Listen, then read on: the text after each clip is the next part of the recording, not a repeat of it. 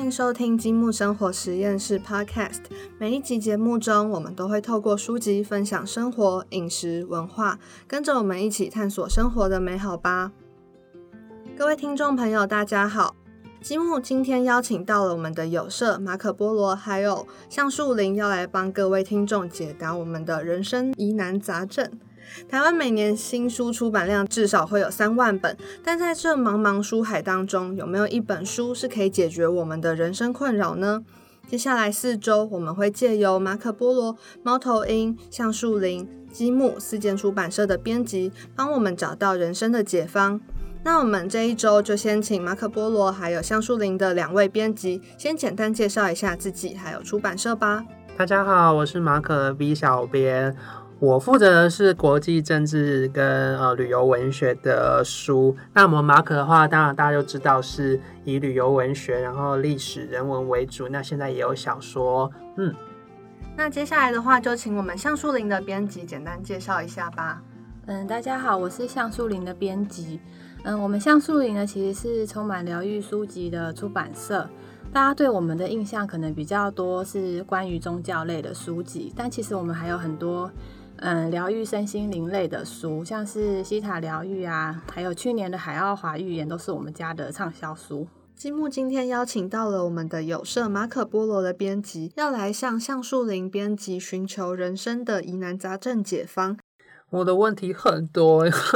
因为我的人生有很多困扰需要被疗愈。其实我最想问的是说，就是。因为啊，从去年开始，我就有很多不同新的挑战跟工作。那有时候就是工作宫斗到回家之后，都有什么事情都不想做，也然后周末的时候也没有很想参加课外活动啊什么的，课外业外的活动啦，也不是课外。那而且脾气还变差，就是会对朋友啊、家人啊，呃，多说一下这样。那不知道有没有比较适合我的书，可以疏解我现在的状态呢？其实我觉得，像是我们的我们家的欢迎光临解忧咖啡店啊，或命案现场清洁师，这些都是它每个故事的篇幅都不会很长，然后就是你可以在一则一则的短文中，可能看到从别人的故事中获得一些启发。嗯，有时候我也在想说，会不会没有目的的拿起一本书，没有设限的阅读，可能会得到一些。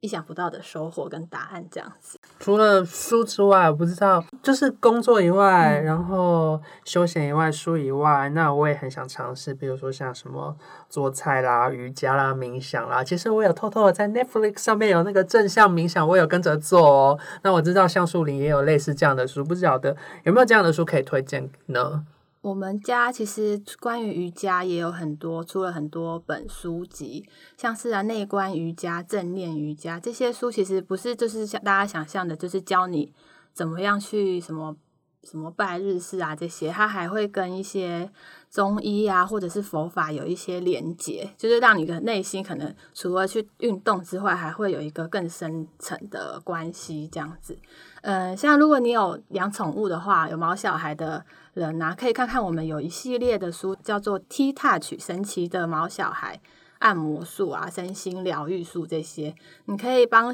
那个你的宠物猫咪狗狗啊按摩，然后一起化解能量，然后疗愈自己的身心，可能就可以忘掉一些烦恼。原来如此，那其实啊，我也很好奇的是，像树林也有蛮多书，就大师级的人物啊，那。除了就是看书，然后做一些正向的冥想啊、瑜伽等等，有没有什么大师的话，你觉得很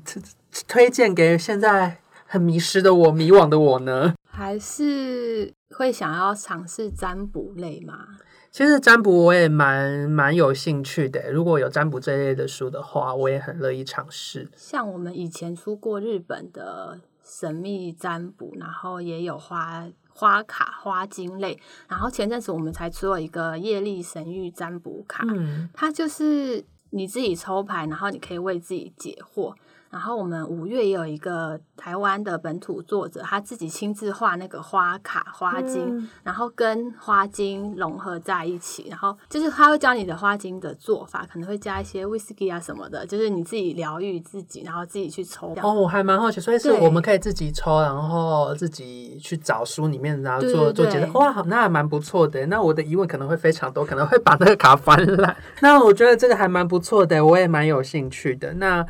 另外也是我自己也想要问问看你的啦，就是说，嗯，在你工作过程当中，哎，看了这么多书，有没有对你自己是帮助比较大的书啊？我想要偷偷介绍一下我们六月会出的新书。嗯、这本书韩文翻译过来的书名是《树木教我的四十七堂课》。然后，其实我本来一开始看到书名的时候，就是以为、可能就是平常讲人生道理的书吧。但是其实看到序的时候，可以感受到作者对待树木的一个很温暖的感觉。然后，像大家不是都说要向什么前辈学习人生的道理跟智慧嘛？这个作者呢，其实是专门治疗树木的树木医生。然后他三十年前，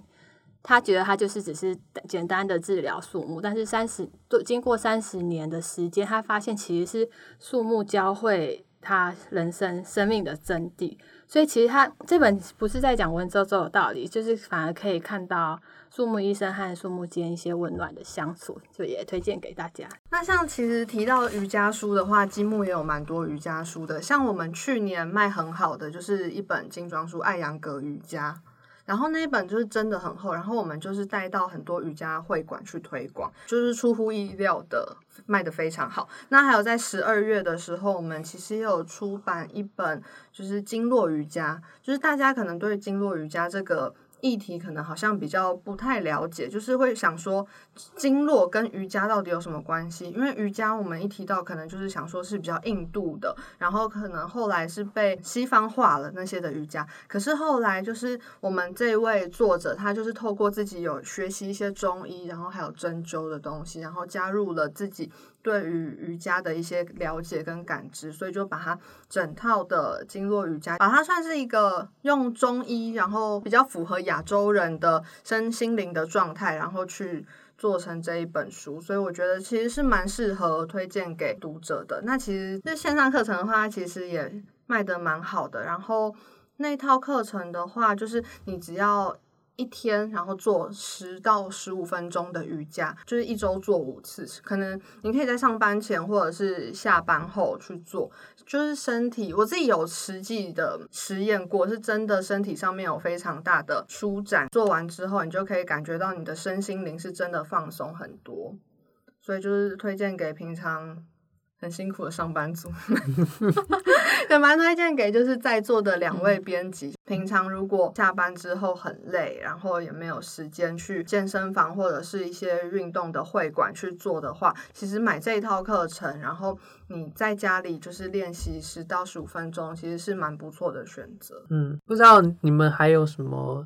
其他你们自己也在实践的，说冥想啦，或是一些疗愈的，不管是书或是课程，或是自己有在实践的，我也蛮想知道的。但是呢，其实我们都是透过一些品酒啊，然 后来疗愈自己的生活，嗯就是比较就是还我们最大宗的书籍还是饮食类的啦，嗯所以就是透过一些生活的品饮啊，然后一些艺术类的相关书籍，然后去让自己的生活感到很放松。其实这还是我们积木出版的主轴啦。但是我们最近的话，其实也有关注到一些健康养生的议题，所以有开始去选一些比较瑜伽相关的书籍。那其实提到占卜这个部分啊，我其实蛮感兴趣的。之前也很常看一些命理节目，然后就是那个命理老师就会说你选什么什么东西，然后他就会告诉你你的嗯、呃最近爱情运或者是你的健康运，然后或者是什么东西你的运势，然后会是几分几分。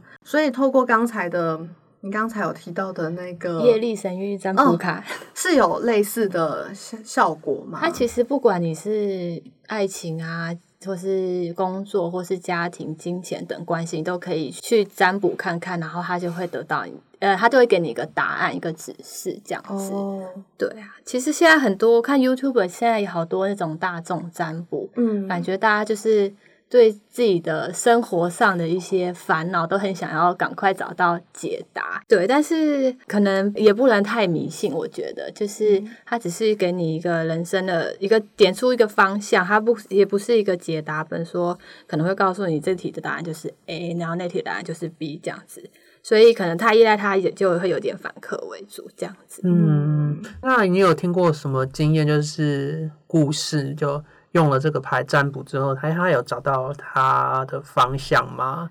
嗯，其实像我们这套卡有找一个，嗯，算是。一直以来都在教这副牌卡，他本来已经觉得有点想要放弃再教这套牌卡了，因为觉得这套牌卡可能对于大家来讲不是那种塔罗那么意向的。但是他嗯，后来他就先有算，嗯，有用那个那套业力神谕占卜卡去算说算这个答案，然后他就是有得到一些新的启发，就是告诉他可以继续走下去这条路。然后后来他就收到我寄给他的信，就是跟他邀约推荐序，所以他就觉得哦。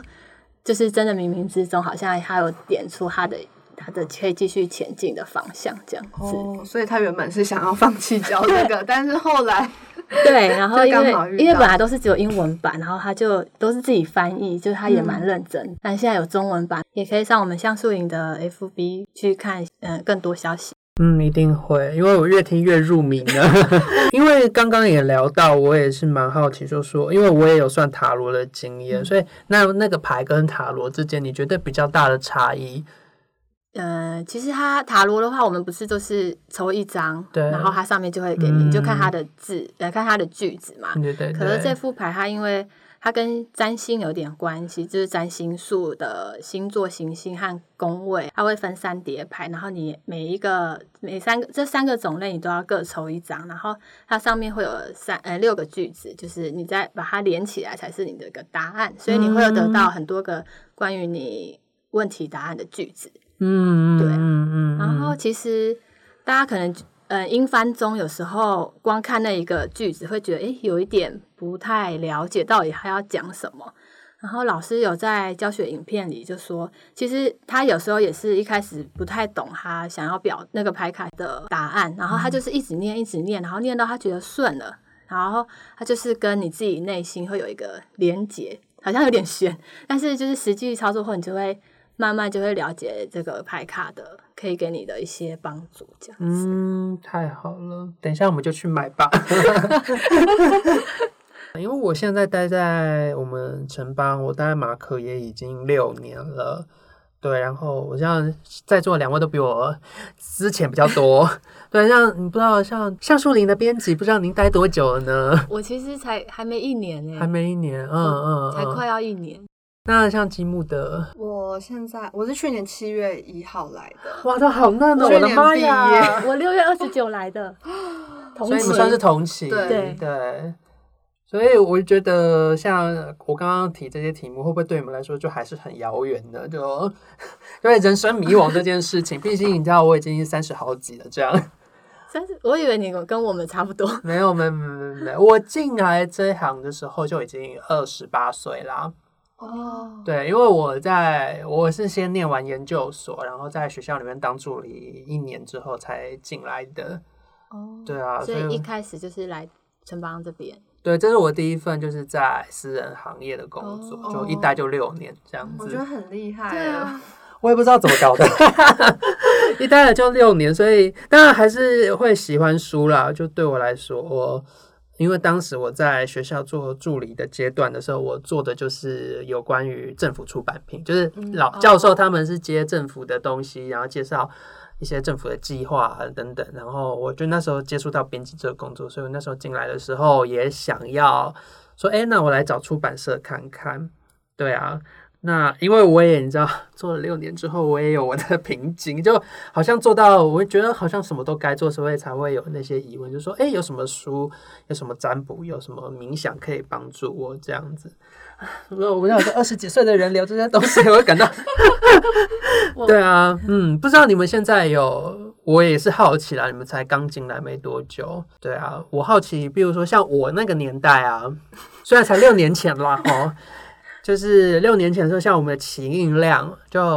以马可来说，都还可以两千五、两千八、三千。但现在我们都已经是就是两千以下喽。2000我要像你们现在你们进来又就是已经是比较更下少对啊对啊，嗯不知道你们怎么想说，嗯，在工作上或是对未来的展望上，才刚嗯其实因为我现在可以讲这些吗？因为我 我的头衔其实还不是编辑，嗯但是就嗯是有给自己目标，说希望朝编辑 迈进这样子。嗯对啊，嗯嗯嗯就现在也嗯还在努力中。那你之前有担任过编辑的工作？我之前其实是在通路的采购，哦，就是因为毕业的时，呃，大学的时候有修过跟杂志有关，所以对书这方面还是有一点兴趣，所以毕业后就是也有投出版社啊、图书业的履历，然后就先进入那个当采购，然后后来才去年就转到这边城邦这边。像我的话是积木的活动企划，我主要是负责一些新书的规划。其实我接触到嗯、呃书籍的编辑的部分没有到太多，但其实就是跟一些后续的行销是比较多的。有一些接触，像我上个月的话，有举办一个百人的品饮会，然后那时候那是我接触到最大的一个一场活动，但我觉得我自己在那一场活动的表现也没有到很好，因为我就是蛮健忘的一个人，所以我常常会需要去检视很多细节。就算我检视了，我还是有很多东西我是会忘记的。我觉得这好像自己的问题，好像也很难透过，就是应该工作久了会不会就嗯是啊，我觉得就会记习惯那个就是步调？对，感觉也不能归咎到说工作不顺，因为有一些东西就是确实是自己没有准备好，或者是自己没有嗯、呃有足够的能力去应付这些东西。我觉得好像透过这些占星的话，是给我们一个方向，对吗？嗯，对。对，然后，所以我还是希望有有时候还是会很仰赖占星这些东西，就是希望它可以给我一个心灵的寄托，然后让我找到一个比较明确的方向，也然后也可以同时鼓励我。那大家录完 podcast 可以来我们那边占 占卜玩一下，下对，对啊，我也觉得。很多，因为我觉得，呃，我们现在因为年龄层跟工作经验的不同啦，所以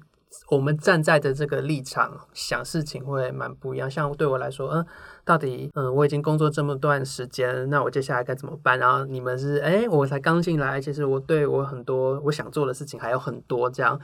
对啊，就不太一样。那不知道像，觉得很像我在主持，因为我也很好奇啊，就是说，哎，有这样的机会对你们来说，哎，你们觉得好玩吗？然后我们这些资深的编辑，会不会平常给你们那种很吓人的感觉？这样其实我觉得城方编辑看起来都很很 nice，强 很强吗？嗯 就是每次嗯谈书会觉得哇，大家很厉害的感觉。嗯嗯嗯，做习惯了就就会知道啦。对，所以倒没有说，哎，我们就还蛮厉害的这样子，只是说会很好奇大家在做什么书，因为我们大家是各自在做各自的书嘛。我们除了平常一些开会的时候，两个礼拜一次的开会会遇到彼此之外，其实。不太有什么交流的机会，这也是我们这次办，当初因为是去年就有办，那去年在办书展的时候的想法就是这样，就是说，哎、我们难得大家可以聚在一起去看我们彼此有什么书，不然我们平常不太有机会去去去聊说，哎、那哎、什么书啊，什么书好看啊什么的。像我一直对占卜就很有兴趣，对，然后我其实也有帮我朋友买你们那个业力占卜这样子，但是他就买走，他说我还要再研究一下，这样就还没有跟我们讲说可以请他四月去看老师的 免费对线上课。啊，然后像积木，其实我也觉得还蛮有趣，因为其实我们马可也有做一些呃美学相关，因为我们自己有类似的书系，只是说我们选书没有像积木这么频繁，这样你们因为你们几乎每个月都会有类似的书籍，嗯像我就印象很深刻，像我们曾经有做过 cheese。就是也是要考虑要不要做 cheese，然后还有那个 Chanel 的那个 Carl Lagerfeld 的书，对，其实我们那时候也有拿给我们看，嗯，对，但是我们讨论过后就觉得，像 cheese 的话，是我们觉得我们没有管道可以去推这本书，就是即便我们翻好了，编辑编好了，也觉得哎书出来之后我们没有管道去推广这本书，但嗯。我觉得像积木就有嘛，然后后来也我记得也有出了这一本，对，如若圣经，对对对，然后 Lagerfeld 就是当然我们那时候都看了，然后我就觉得，呃，就自己也没有信心可以把这本书做做好啦，所以那时候积木后来也是有出这一本，对，对，所以对我来说就，哎，我们有蛮多书，就是也有一些重叠，重叠的地方，对，所以我就会想说，哎，趁这个 podcast 怎么在交流，说，哎，除了